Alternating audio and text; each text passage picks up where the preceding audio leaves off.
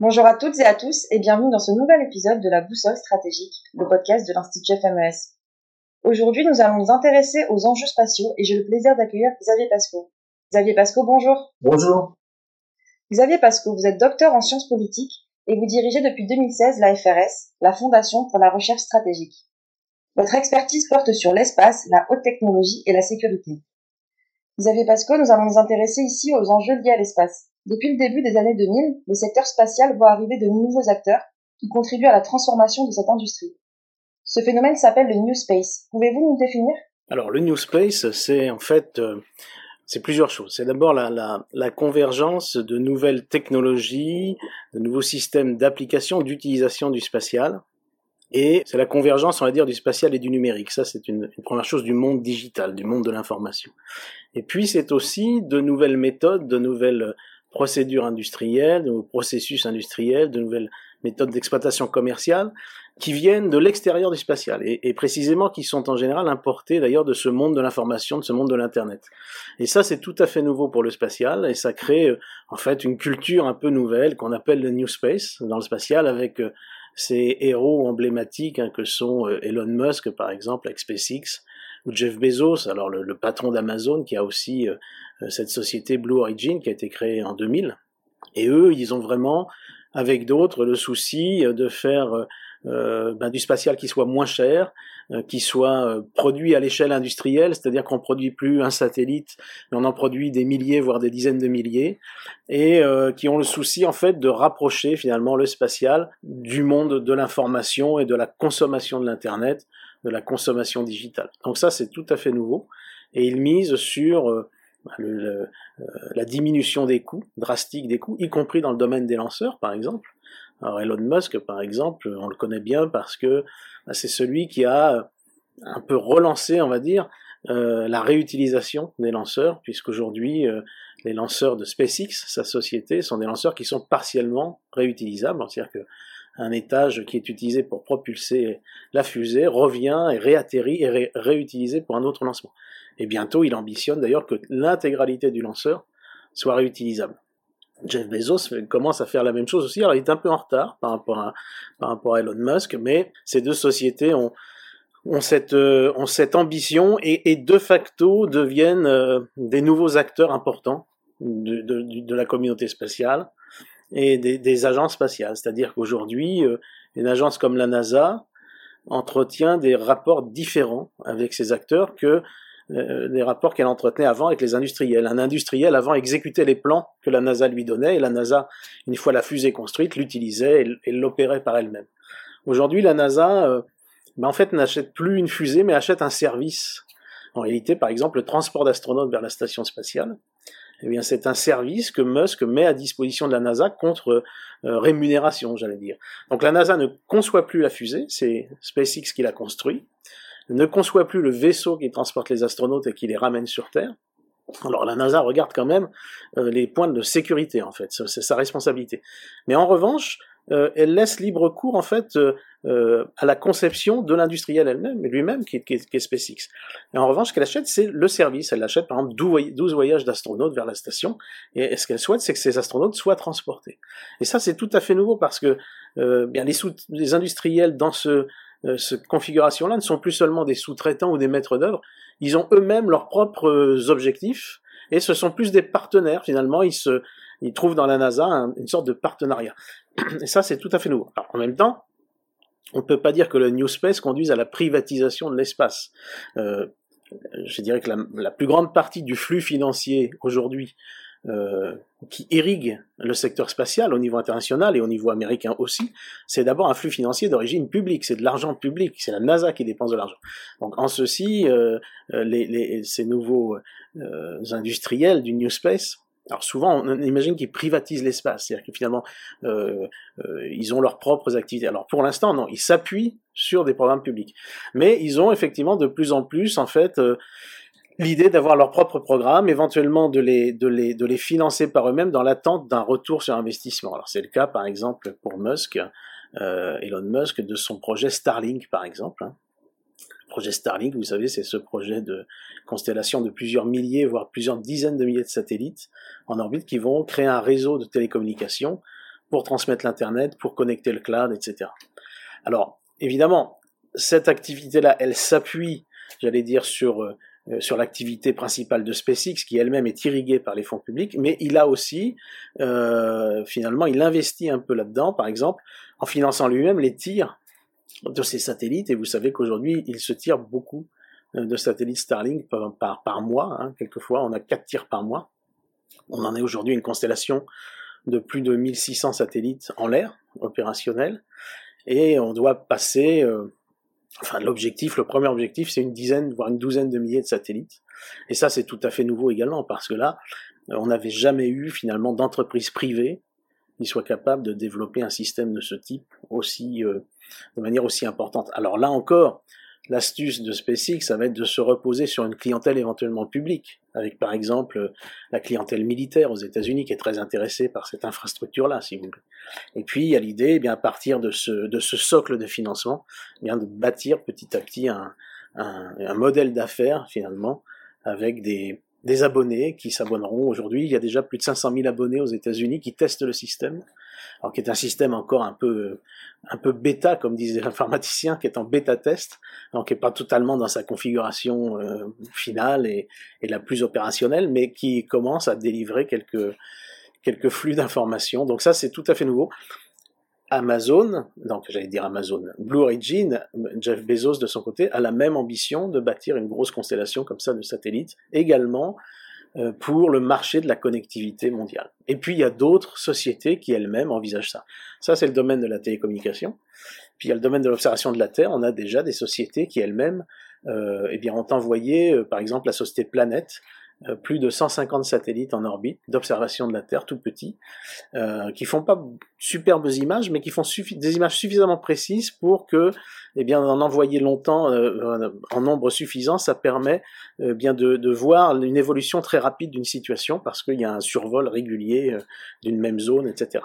Donc ça, c'est tout à fait nouveau. Là aussi, ça, ça génère du flux d'informations. Et cette histoire de, de flux d'informations, en fait, ça devient euh, quelque chose qui est monnayable, qui est valorisable dans les grands systèmes d'information, et justement, ça va s'appuyer sur les constellations de télécommunications dont on a parlé. Donc tout ça, en fait, démarre un peu une nouvelle activité dans l'espace qu'on n'avait pas connue jusqu'à jusqu'à présent. Donc c'est pour ça qu'on appelle ça un peu le New Space. Euh, alors, d'aucuns l'opposent au Old Space, hein, que seraient les anciennes entreprises. Alors, c'est un peu injuste parce qu'en réalité, dans l'industrie spatiale, euh, on a toujours eu le souci euh, depuis les débuts d'être à la pointe de la technologie, d'utiliser les technologies les plus novatrices en fait, les plus innovantes. Euh, mais c'est un peu cette idée que on développe un, champ d'activité qui jusque-là n'était pas n'était pas développé. Voilà, un peu ce qu'on peut dire pour qualifier tout ça, mais c'est évidemment ça comporte beaucoup de dimensions autres. Merci beaucoup. Et euh, si on ne peut pas parler de privatisation de l'espace, est-ce qu'on peut quand même dire qu'il y a une GAFAmisation qui est en train de se mettre en place? Euh, Oui, alors c'est vrai que c'est un terme qu'on pourrait, euh, qu'on pourrait admettre parce que vous avez raison, les GAFA, en l'occurrence ceux qu'on connaît aux États-Unis, peut-être en Chine ce qu'on appelle les BATX, Alibaba ou d'autres, voient dans l'infrastructure spatiale un moyen d'élargir leurs possibilités de connectivité.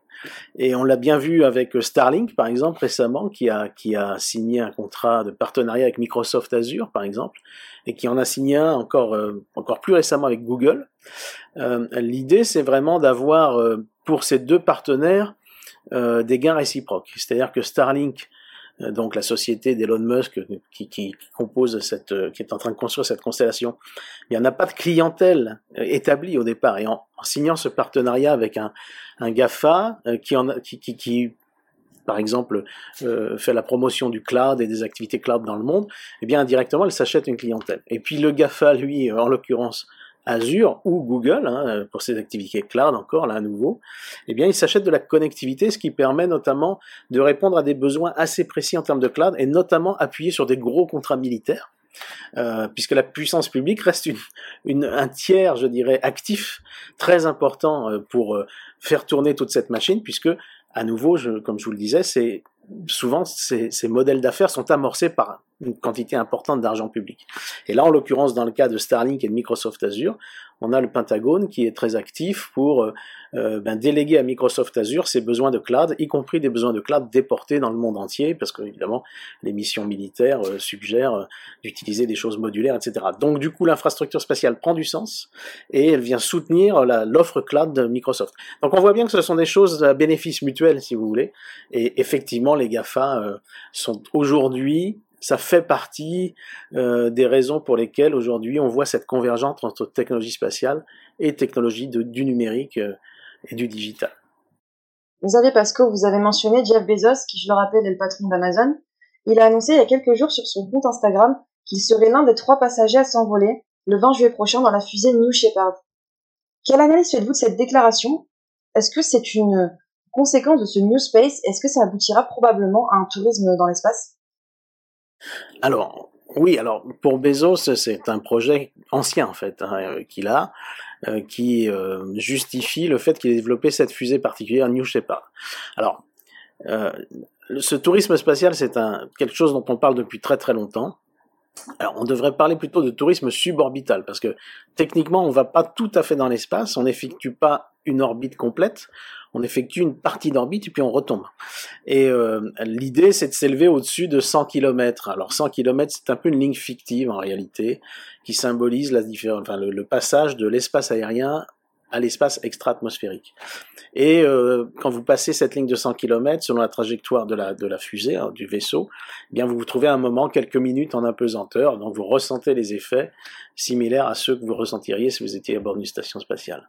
Et donc on parle de tourisme suborbital. Alors surtout, euh, pour Bezos, ce qui est important aussi au-delà de ce tourisme, alors il y a une autre société qui, euh, qui, va dans ce sens-là, c'est Virgin Galactic, hein, du milliardaire britannique euh, Richard Branson.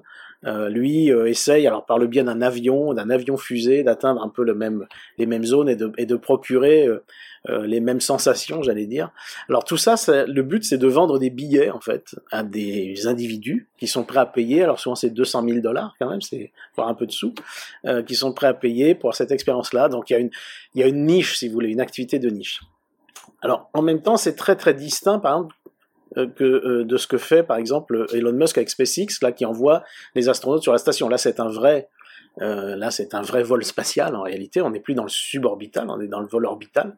Donc c'est une différence. Mais pour Bezos, c'est important de marquer, j'allais dire, un peu les esprits en étant à bord de son premier vol, peut-être le premier à voler.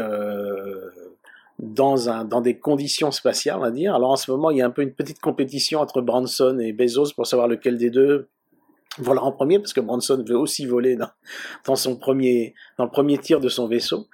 Euh, mais c'est aussi une manière pour Bezos pour le coup de faire revenir un peu les projecteurs sur Blue Origin euh, qui euh, dans sa concurrence avec SpaceX est un peu en arrière est un peu derrière SpaceX et a perdu récemment pas mal de enfin des gros des gros contrats au profit de SpaceX.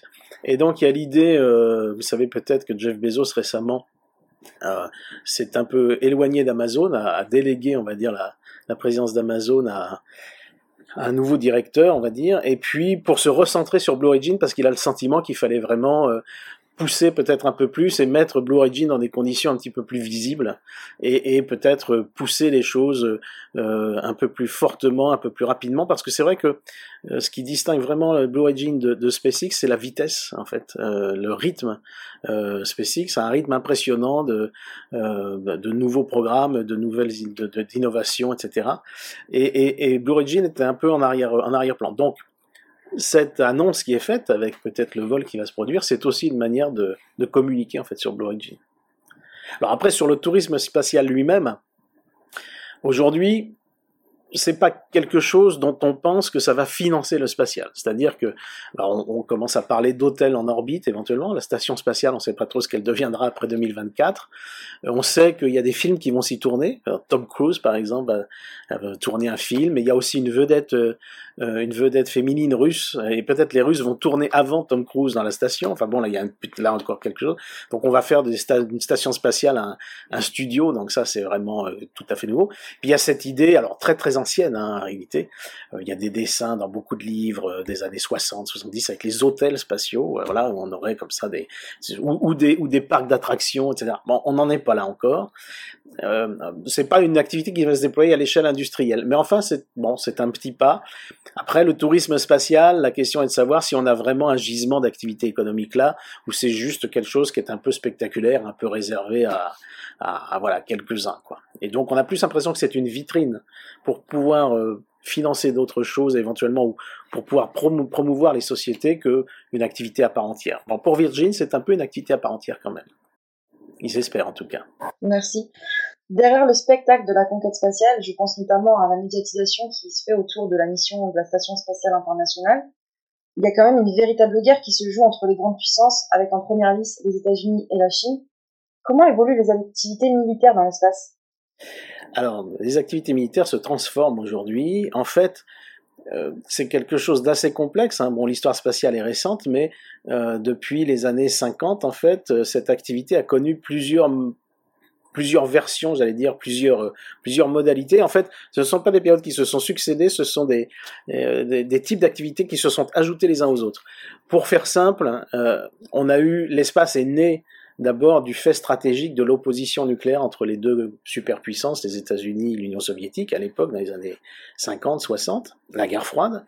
Et euh, l'espace a été d'abord euh, mis en place, en particulier pour les applications satellitaires, pour surveiller l'adversaire et surveiller l'existence de missiles balistiques, etc. On avait très très peur de l'attaque surprise en fait, avec l'invention de l'arme nucléaire, si vous voulez. Et donc il y a eu une sorte de surenchère des deux côtés, avec la création d'énormes complexes industriels, etc.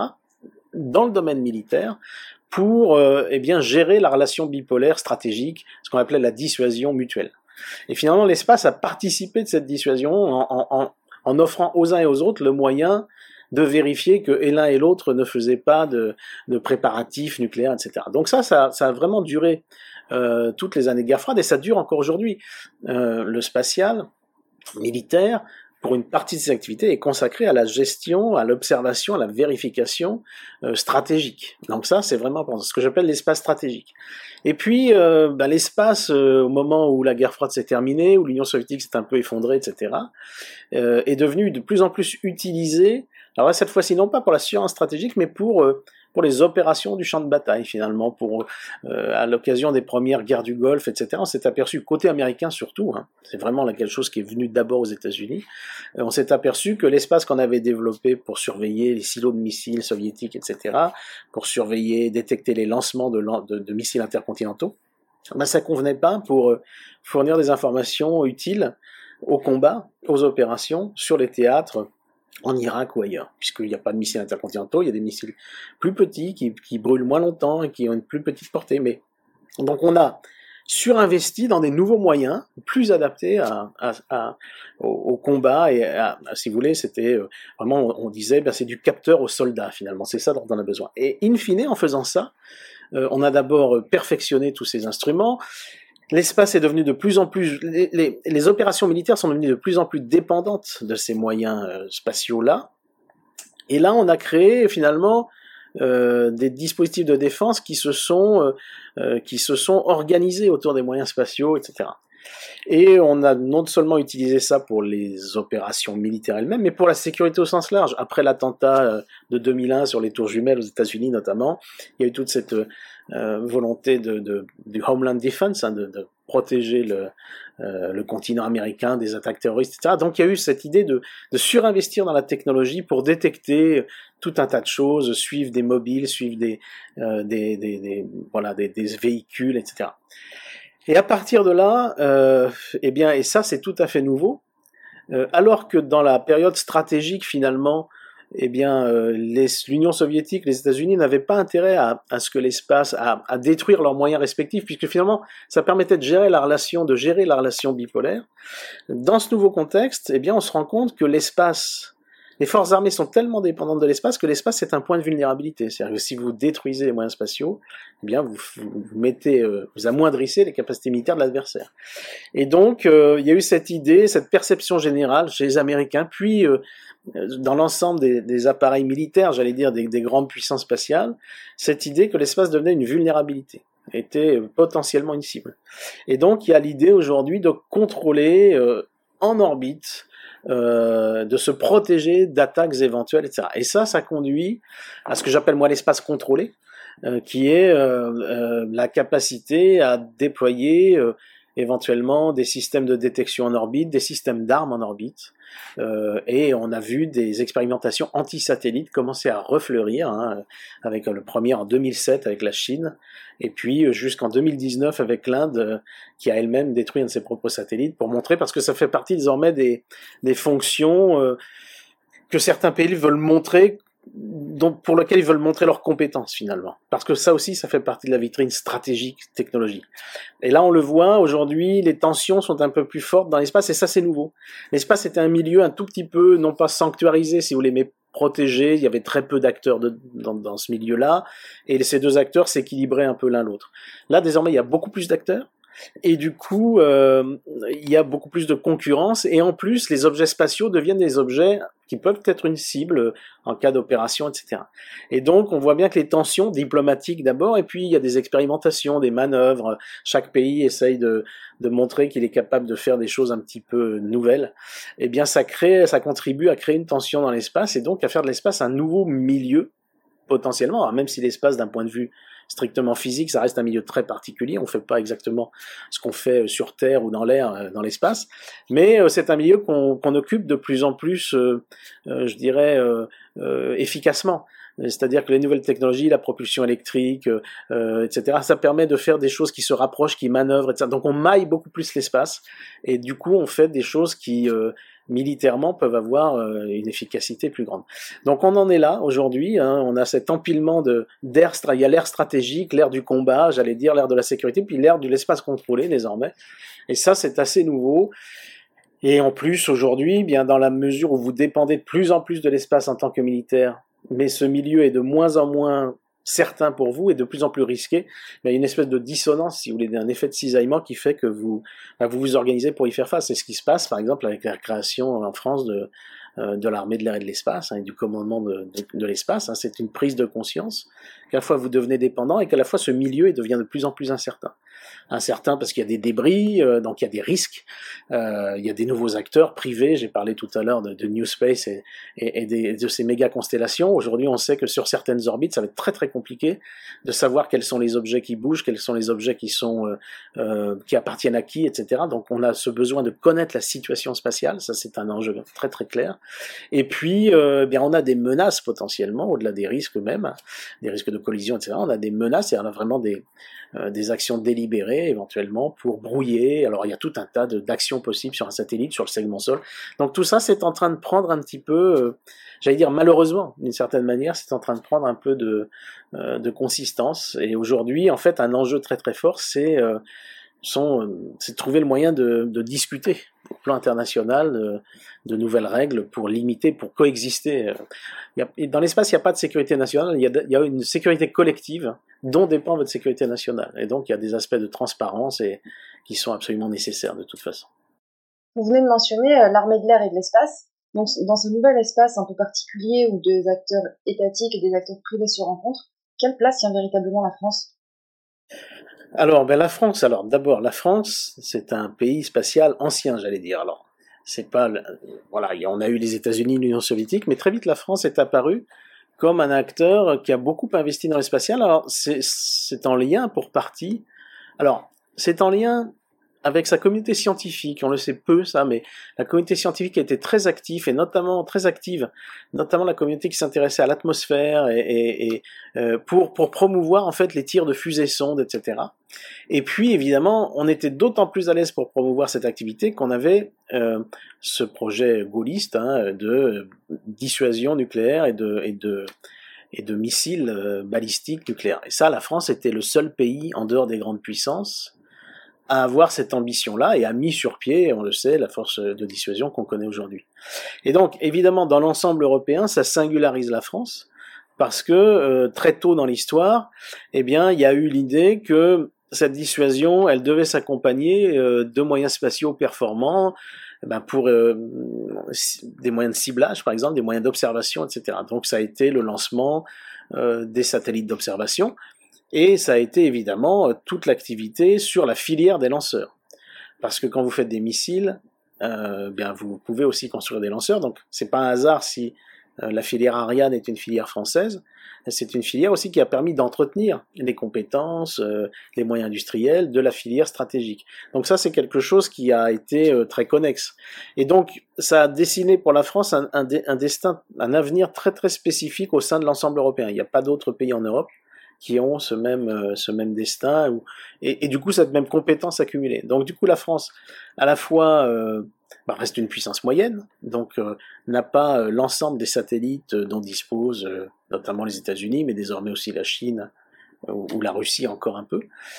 mais c'est en même temps un pays qui dispose de moyens dont la qualité technologique est très élevée et donc repose beaucoup sur ses moyens euh, et, dispose aussi, par exemple, euh, de moyens d'observer l'espace, euh, de surveiller, de savoir ce qui s'y passe. Alors, ce sont des moyens qui sont à nouveau à l'échelle française, qui ne sont pas les moyens disséminés sur la planète dont disposent les Américains, par exemple, mais ça permet quand même d'avoir une forme de souveraineté, parce qu'évidemment, derrière tout ça, derrière l'espace militaire, il y a aussi la notion de souveraineté, souveraineté de décision, souveraineté d'information, c'est la chaîne de l'information, hein. collecte de données, transmission, dissémination.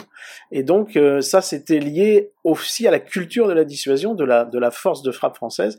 Il faut pouvoir agir en toute souveraineté et ne pas dépendre d'une information qu'on ne contrôle pas. Donc ça aussi, ça a motivé finalement, euh, je dirais, cette, cette construction euh, du, du, du secteur spatial militaire français. Alors ensuite, bon, la France aujourd'hui, c'est pas un hasard non plus, du coup, effectivement euh, à son, euh, son commandement de l'espace. Euh, sa dépendance, et j'allais dire sa dépendance vraiment clé par rapport aux moyens spatiaux, est avérée pour sa force de frappe, pour la crédibilité de, son appareil militaire.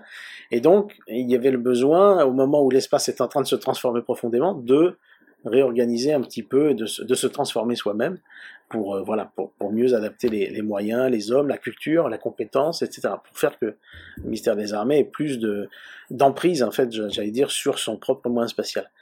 Et donc, euh, euh, bah aujourd'hui, la France est un acteur qui compte, qui est écouté, qui est leader au niveau européen, donc entraîne avec lui l'ensemble européen. Donc ça, c'est important aussi parce que la France sans l'Europe aujourd'hui, ce serait moins que ce qu'elle peut produire elle-même. C'est-à-dire que euh, la France à la fois est fer de lance et en même temps emmène avec, euh, avec elle bon, l'ensemble européen. Hein. L'Agence spatiale européenne, c'est très important. Euh, il y a vraiment de, de, de, des belles réalisations qui sont faites, et puis une masse critique budgétaire qui est importante. Et puis il y a maintenant l'Union européenne elle-même qui a ses propres programmes, Copernicus par exemple, d'observation de la Terre, alors des fins civiles. Mais on voit bien que de plus en plus, ces moyens, ils sont critiques de toute façon pour l'information et pour la souveraineté politique des États. Euh, Galiléo, moyen souverain aussi, moyen pour l'Europe.